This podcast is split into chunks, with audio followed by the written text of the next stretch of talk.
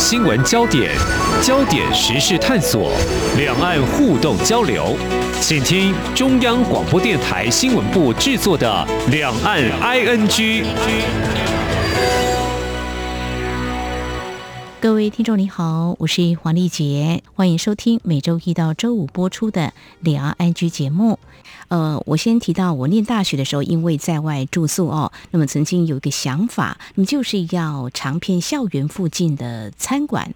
其实，在台湾都知道，在大学附近哇，有好多美食啊，都可以吃。不过，这四年毕业之后呢，我并没有做到，因为我。太习惯固定吃哪一家了，所以也就没有实现了小小的愿望哦。不过在今天节目当中邀请的这位特别来宾，他却有着踏遍全台湾农会的计划。这十年时间，他不但以文字记录诉说这一百二十年来台湾农会所走的路，而也意外画出在地农会所滋养的产业地图。在今天呢，我们在有限时间要按图索骥，找几个来一探民。众的脸谱，非常欢迎繁指文创有限公司的执行长范雅君来跟我们聊聊。执行长你好，你好，我是雅君，大家好。哇，很开心哦，这样的开心，希望能够感染收听我们节目的听众，特别是在台湾，还有目前在跟这个疫情对抗的所有民众哦。这个窝在家，就是因为现在台湾的疫情反弹，所以很多人必须要宅在家采买食材。很自律的减少了，但却极度仰赖网购。这几天就执行长呃所经手的感受到的哦，这个情况是不是真的很不一样？呃，非常不一样。刚刚呃主持人介绍了嘛哈，我其实前十年开始跟农业有接触的经验是开车全台跑透透。嗯。所以可以亲眼所见，不是只有看到，还有摸到，还有吃到哈。全台湾各地特色的农产品啊，好吃的蔬菜水果啊，好，所谓我们讲树头鲜哈这种。可是这两个礼拜哈，短短的时间，我们比其他各个国家多享受了一年的自由。但是我们这两个礼拜就开始体会到了，嗯嗯，坐在家里对的这种感觉。嗯，我不知道各位听众怎么样了哈，但我们习惯是到附近，像刚刚主持人提到，你以前可能到餐馆吃饭啊，或者什么，有些人是会习惯去菜市场买菜，对，甚至是全联。那现在去菜市场。样好像是一件很危险的事啊！对，我们现在都少食廉制，希望把自己的足迹，呃，让政府某种程度的掌握。一旦呢，如果有状况的话，就赶快通知大家一起同岛抗疫了啊！这是非常时期、非常的做法。没错，所以可是我们民以食为天嘛，虽然我们尽量要互相配合，同岛一命，互相保护彼此，可是。我们要怎么样，还是可以获得产地来的蔬菜水果？那这个时候呢，其实我认为知道去哪里买跟怎么买，嗯，那就是一个很重要的资讯来源。哎，对，可刚刚提到实体店嘛，哈，大家在家里附近。都知道，但是提到一个重点，去哪里买？哈哈，那要怎么样来买？哇，这个部分的话，刚才局长已经告诉听众朋友，过去你有多年的时间开着车到处去找我们在地的农会。我刚刚有提到了，从农会当中竟然能够找出在地的农特产品，而且现在透过这个行销网络已经铺货到。蛮多地方的。听众朋友应该有听过农会超市在台湾，对，因为其实各地的农会都有农会超市，农会超市大概是三十年前到二十年前就普遍设立的，比较大型的叫农会超市，比较中小型一点，像比较偏乡，它没那么大，它叫做购物中心。其实他们有很重要，就是台湾的农会的成立时间，各地农会都已经有百年的历史。那以前都是一乡镇一农会，从日本时代，因为统治需求也好，配合政府的农业政策施政也好，哈，这些农会都一直存续到现在。只有一些少数的山地偏乡的农会，因为经营不善，所以有合并到邻近的农会。但是基本上台湾，大家可能会觉得，为什么到处都有农会？就是从一百年前他设立的原则，就是所谓一乡镇一农会。所以比如说。新浦镇哦，新浦镇农会，北浦乡北浦乡农会。那每个农会它在当地呢，它就要做一些农会从成立以来照顾农民跟照顾当地的一些，呃，完成它的使命跟宗旨。嗯包括嗯农民种了什么，辅导农民种出优质的农产品。嗯哇，那好，那从农产品种出来之后，要到消费者手上嘛？对，从产到销这中间应该要怎么从生产地到消费者的手上？方式有好几种，一种叫做共同运销，嗯嗯哦，嗯，就是把个别的农民的东西，可能我一箱你三箱啊，隔壁的五箱啊，集结在一起，嗯嗯，一起租一台货车。哦，带到北农的一市去拍卖，就是台北农产运销第一市场嗯，去拍卖，这个叫共同运销。那这件事情怎么样去集结农民做这件事情？谁出面去跟运输业者谈？好，然后怎么去做这些行政的工作？怎么去登记？这些就是各地的农会做的事，叫做共同运销。哦，这样啊，呃是呃，似乎勾起我小时候的记忆哦。像我们是在云林大皮香，我们是种稻子的，哈。哈。其实大皮还有一个酸菜，就是后来我长大之后知道，哎，我们大皮酸菜还挺有名的。不就是更小的时候啊，我们家有种这个羊菇，呃，就是每天天还没亮的时候，爸爸妈妈就把我们叫起来，那好小好小，那个时候都惺忪的睡眼，帮忙切割这个羊菇，送到这个农会那边去。那这样子就是主持人，你也曾经为台湾的外汇有过一些微薄的贡献。我哦，们今天是全世界第一名的羊菇罐头出口国，哇哎，里面可能有二十罐左右是你采摘的。啊，真的，哇，感觉好骄傲哦！小小年纪，我也可以有有一点你点贡献参献与过台湾的冠军历史啊！这是走过历史哦。现在我们家那边只有一户在种羊菇，而且种的方式已经不一样了。嗯，哦，不一样，不一样。像刚刚您的童年时光呢？嗯好、那个时候我们大部分是几乎全台湾都有种羊菇。啊，因为我们那时候的农产品都以拼外销赚外汇为目标。我们台湾人，你回想一下，你小时候虽然帮忙种羊菇、采羊菇，嗯家里有在吃羊菇的习惯吗？哎没有哎，很少吃到，对不？对？几乎都交给农会，好像可以而且家里有多的习惯收入吃。嗯羊菇这种东西嘛，就饮食习惯完全是没有这个饮食习惯。，没错。另外一个像这样的东西，你们家种的是羊菇，另外还有一些人在同样跟你差不多时期是种芦笋。哦，芦笋啦，哦，那其实我们的菜，我们的餐桌上也不常会吃芦笋这个食材，哎，这倒是哎，但真的我们也曾经是芦笋罐头出口的冠军。所以在那个年代，农会啊，它扮演的角色功能就是外销的平台，它是一个集散地，还是说怎么样？怎么来说？对对对，可以这样讲其。实嗯，也是类似我刚刚谈的所谓这四个字叫共同运销。哦，共同因为营销你看一个农会，假设就您的故乡来讲哈嗯，配合种羊菇的农户，可能假设有一千户，嗯哼，那这一千户他不可能自己交去工厂嘛，嗯他一定是交到农会来。嘛那农会要做一个最简单的第一品质的把关，因为不是有种出来就可以收，哎，对，比较歪的啦，或者太大太小了啦，或者是有受过这个病虫害的，这种一定要打掉嘛。是啊，称重多少斤？那称重以后就要发钱给农民。嗯哼哼，那之后呢，农会再把这一千个农民个别说好的这个羊菇，农会集结好了以后，他就送到这个加工厂哦，去做加工。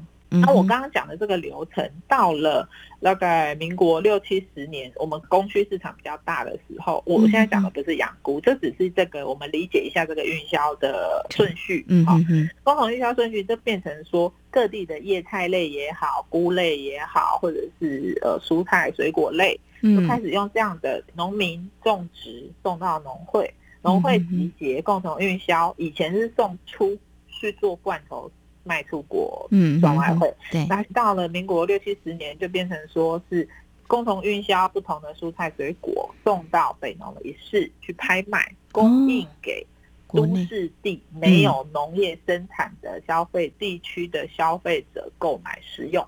哦，转型了嘛，哦，好所以我们来看，比如说，呃，最近这个疫情比较严重的台北市或新北市的农会超市，一直以来都有这样子的一个贩售的平台啦，就是说有。农会超市啊、呃就有很多的蔬果会送到这边来。应该是说有两个体系，一个是哦。我刚刚讲共同运销，就是它送到大的拍卖市场去，那成效人拍卖之后，从大盘、中盘、小盘到市场。嗯，那另外，因为因为各地有农会嘛，对那农会跟农会之间，他们是一个完整的体系。全台湾现在有三百零二个农会，那有一些嗯农会是在乡村地区，嗯哼，啊，有一些农会是在都市地区，乡村地区比如美农农会，嗯都会地区比如板桥农会。那他们之间呢的合作关系就可以不必说哦，美农先把货送去共同运销到市场，然后板桥农会再去市场买，这样是不是多了一些流程，嗯，多了两三个流程？是那蔬菜只要多了两个流程，它的新鲜度可能就会打一点折扣，价钱可能也会涨一些嘛。嗯嗯那现在农会呢，其实是这十年来都有，就会变成说产地的农会直接做小包装，送到各地的都会型或者是半都会型农会的超市，呃，价格啦或者是新鲜度啦，都会比较有吸引力。就等于说嗯产地的农作物生产，它直接在出货的时候就会分成两大类，一大类就是它是用共同运销的大型纸箱的裸装，就是它一箱可能是二十公斤、三十公斤，它是要嗯送去拍卖的。对，啊另外一个是说，它直接在产地，它就做小包装，可能一包可能是三百克，或者是五百克，或者一台斤，那直接就是送到这种直接可以到这个平台哈，这个平台可能是超市，可能是购物中心，甚至于农会自己也可以贩售这种小包装，直接可以提供消费者购买。然后，那现在疫情呃，嗯。学校停课，大型餐厅现在的营业也会受到影响，大家可能在家里煮了哈，所以这个是对菜农来说的话，诶，嗯，呃，听起来到底是利多还是另外一个冲击呀、呃，如果各位听众最近有在注意留意新闻的话，哈，因为我嗯刚刚讲的这两个从产地到消费地的两个呃运输方式，哈，运输到大型的裸装的拍卖，大概占比重是比较大的，嗯就是因为我们嗯一般我们也外食习惯嘛，也方便嘛，哈嗯，尤其是都会区现在自己在家里煮的比例也很低，嗯。那突然之间不能去传统市场买了。嗯哼。好，然，后餐厅也都关门了，也都因为配合这个疫情的关系，那变成大家都要在自己家里煮。现在看新闻就会发现一个混乱，就是说来不及做小包装，哦吼，因为你本来是一大箱嘛，是那一大箱裸所有的菜就放在里面，那这一嗯大箱就是餐厅可能就是一箱一箱的买，现在变成这十箱不能买了，因为餐厅先暂时停业了哈，嗯然后学校也停课了。可是消费者要买买不到，为什么？因为那个一大箱三十公斤，要把它包成三百克一包，需要人力人力吧，，嗯嗯，没错需，要塑胶袋吧？嗯嗯，这塑胶袋嗯并不是现成的啊。如果这个农会或这个农民，他本身一直就是出这种大量的，嗯嗯嗯，啊，结果但是小包装的反而供不应求。其实是这一个礼拜已经出现有一点这样子塞车的情况，可能速度对变慢了哦。呃，还有就是宅配也塞车宅配啊对这个速度可能也会放缓，嗯，出去市场买啊，走出对。去超市买啊，然后现在就变得都要靠宅配，我们在家里然后宅配送过来。可是速度也会变慢了吧？嗯刚刚提到一个人力的问题嘛，一下子人力是不是足够来处理嗯这些包装分装的事情？嗯，而且呃，宅配有时候哈，以前是都可以隔天到嘛，对，现在因为塞车，如果晚一天到，蔬菜水果是不是会受影响？可想而知。好，这也是混乱啦。最近，对我们执行长呢，对于这个行销通路农会的一个共同运销非常的熟悉。过去这几年，其实帮嗯很多的农会生产的农特产品呢，做很好的嗯包装行销。我觉得好东西呢，但是农民只会种植，他不晓得怎么卖哦。非常谢谢执行长过去这几年哦，帮我们的农民的好物呢送到需要者的手上哦，让他们可以啊品尝说。嗯哇，原来台湾 真的是一个宝岛哦。那么有很多好吃的蔬菜水果呢嗯，哎、嗯就在台湾这块土地。但是怎么样去发现呢？觉得执行长你的工作感觉是有点斜杠了哈。我们在稍后节目后半阶段呢，再请我们执行长来告诉我们，当初怎么会走出这条路？恐怕您自己可能也没想到吧。我们稍后回来。好。不只有新闻，还有您想知道的两岸时事，都在《两岸 I N G》节目。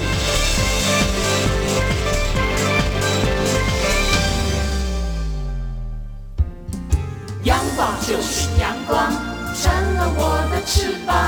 阳光就是阳光，人民自由飞翔。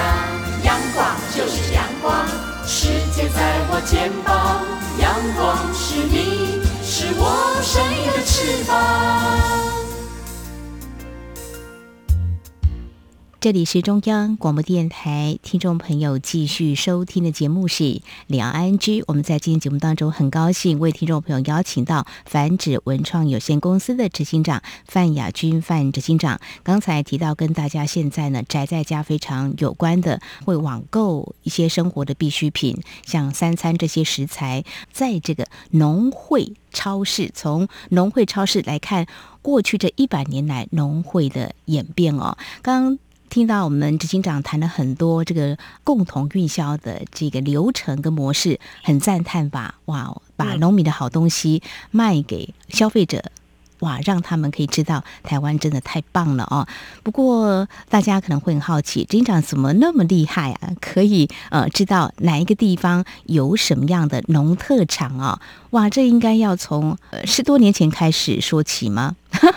那个时候 怎么会想要呃好好的认识我们的农会呀？对，像我的家乡，还有你的家乡，呃，我的家乡还有农会啦。那警长，您家乡还有农会吗？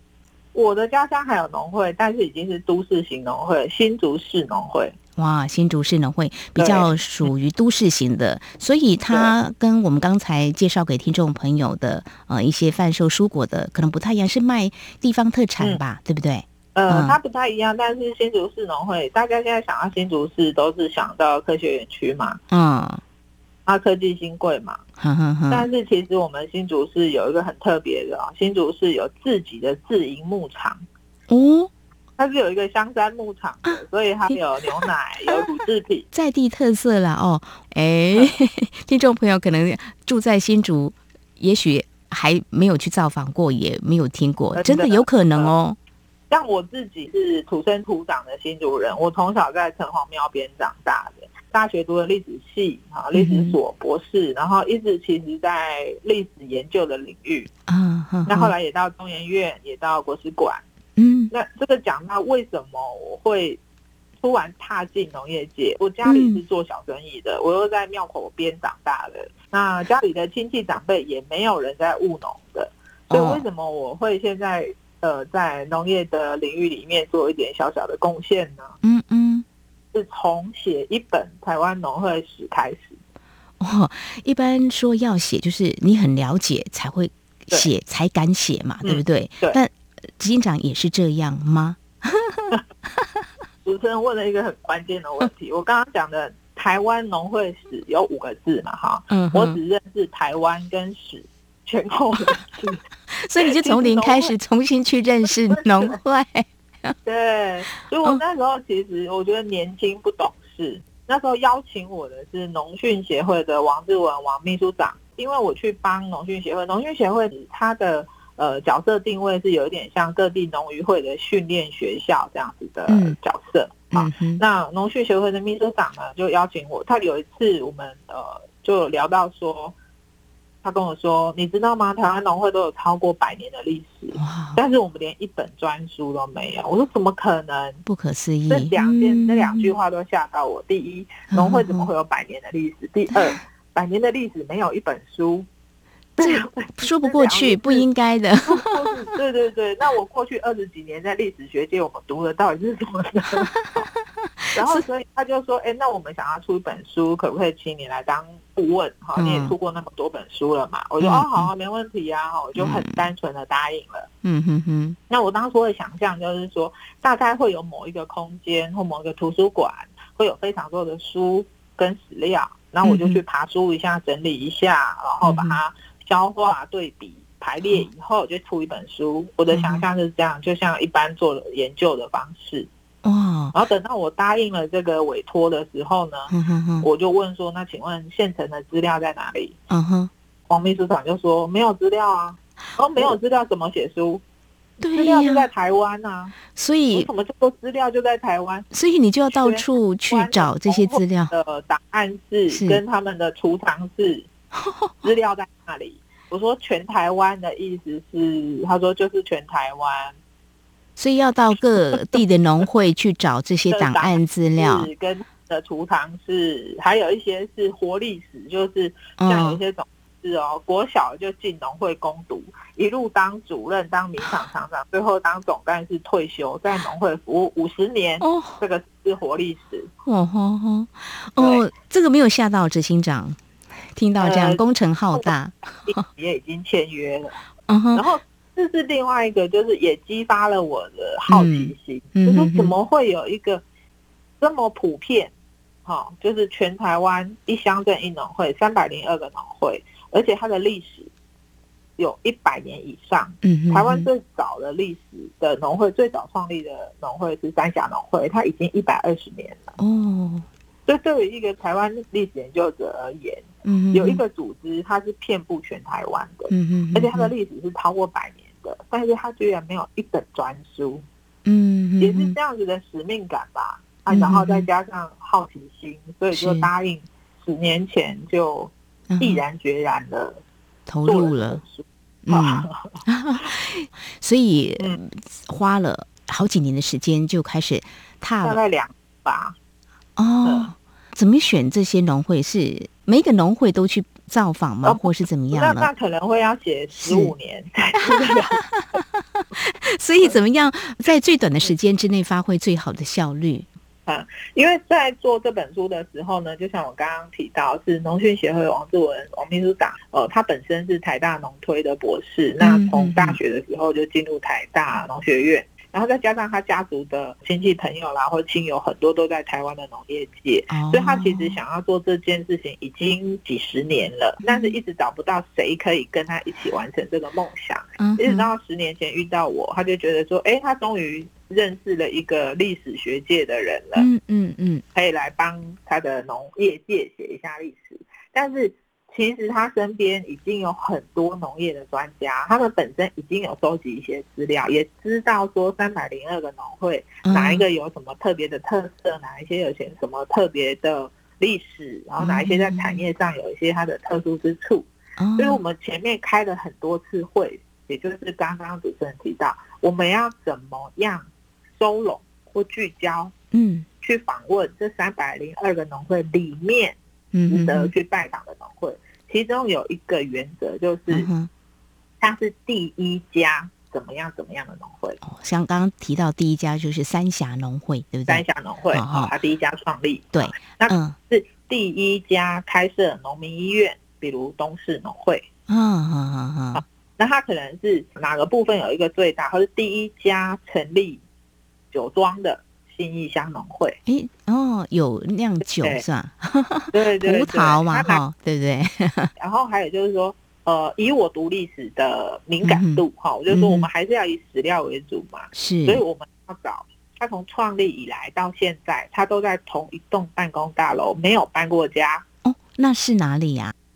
竹山农会还有高雄的旗山农会，他们哦当然是有翻修过了哈，嗯，可是他们建筑物本身都还是它在本来的建筑物，它没有搬家，也没有整个翻新大楼。因为我们自己搬过家就知道，嗯每次搬家都是一个浩劫吧，东西大概就会丢。尤其是我这种念历史的，最心痛的就是，只要是用不到的那种历史文物，一定丢，嗯，因为现在用不到。哦，对不对嗯所以那时候我们有几个原则，交叉之后最大的公约数就是大概有五十家到六十家农会嗯定下来了，名单出来了，嗯。接下来就一一去拜访了。拜访，嗯哼哼哼，好，相信应该有看到这些农会的一些历史。刚刚你有提到说，有些人会很赚钱的哦，所以这都是它的存在继续运作下来有不同的面貌。有些可能它会转得很好，有些可能它就暂时让它休养生息这样子，比较没有运作的这个能量。对对对，其实应该是这样，就是农会它有个农字嘛，嗯，所以它其实会跟它当地所在地的产业兴衰是完全接的相关。嗯比如说，在五十年前，旗山农会是全台湾前三名有钱的农会。为什么？嗯哼，因为旗山香蕉嘛。哦，对，在节目当中我有介绍过香蕉。对，那时候我们一船一船的香蕉运出去日本，好赚了外汇跟换机械设备回来。嗯，所以那时候旗山香蕉蕉农的地位跟收入都非常的好。那之后呢？因为今晚案啊，因为青果合作社弊案啊，然后因为品质或者是低价，菲律宾香蕉抢走了市场，我们的外销链就往下掉了。那所在地的农会的业绩当然也会随之往下。嗯，那还有一些早期就是呃，大家都是以种水稻为主的时候，那如果那个地方是都是水稻田，然后它的。收获量也很好，嗯，那农民跟农会的收入当然也会跟着好啊。对对对。可是等到石油危机一九七零年之后，开始大家的饮食习惯已经西化了，吃的饭量也没那么多了，也习惯吃面，也习惯吃西式，比较就是不吃白米饭的。现在像现在很多人减肥是一整天都不吃一碗一口饭的，所以本来都是只种水稻为主的农会。那它的业绩当然也会下降啦。那这个过程叫做转型，已经转型。那其中一个就是新港农会，哦，嘉义的新港，嗯，新港不是只有奉天宫，还有新港农会。新港奉天宫非常的知名，是 它会哈一百多年前创立的创立大会，就在奉天宫的 building 召开的。我还有看过那个史料哦，他们那个当年的地方耆老。成立这个农会的时候，他们的会议记录就写说是在奉天宫的 building 召开这个会议。哦，这个乡下地方真的有很大事要决定，弄起安内啦，在 building 广场这样子。刚刚讲到新港农会，那他也是从水稻田转做，那转做农民还是要有收入啊。是啊，所以他们大概民国八十年，他们算是台湾很早就开始做温室蔬菜，就是它可以减少用药，减少病虫害。那刚开始农民也是不能理解，说只是种菜为什么要盖一间温室给他？对，这农会就要去劝说他啦，教育啦，教育农民啦，还要给他贷款，知识，对贷款农会借嘛，好，讲到重点。赚 钱了再还。对，提到这个贷款，其实我的印象，这个农会啊，也提供农民呃生产的一个贷款。那现在有这个行销的产品的一个平台，所以就是转型了哦，没法推动，条件不一样，所以难易程度也不同，农民也要接受新的观念的哈。对，所以呃，嗯，农会有一个部门叫做推广部，推广推广就是负责农事推广，嗯因为。水稻田已经种了，没有利润了嘛？那怎么办？我们该种什么？怎么种？温室好，温室怎么搭？怎么要不要去请专家？请哪里的专家？这一些都是农会的推广嗯去做的事情。嗯，因为不可能个别的农民去找嘛。对，然后农民就去找农会啊，农会就去帮他们找专家。嗯嗯嗯，找专家来教农民，所以农会的角色就是担任这样的角色。哇，这个今天时间真的很有限哦。我觉得台湾的在地农会真的好有特色。我所以，我刚刚也提到说，警长的工作真的很不一样。从一个研究历史啊，爬书这个农会的散落在各地的档案的资料，到成为行销农特产品的专家，我想有很多在你心里头感受到农会超市他们业绩的一些变化，还有农会怎么样行销他们的好产品。相信呢，在你心中会看到更多的惊讶跟惊喜，真的很难得哦。呃，能够有这个机会来谈谈这个话题，怎么？样把好的产品送到消费者的手里，所以我想这是呃各地农会的税变。非常感谢我们繁殖文创有限公司的执行长范雅君分享，感谢您，谢谢你，谢谢。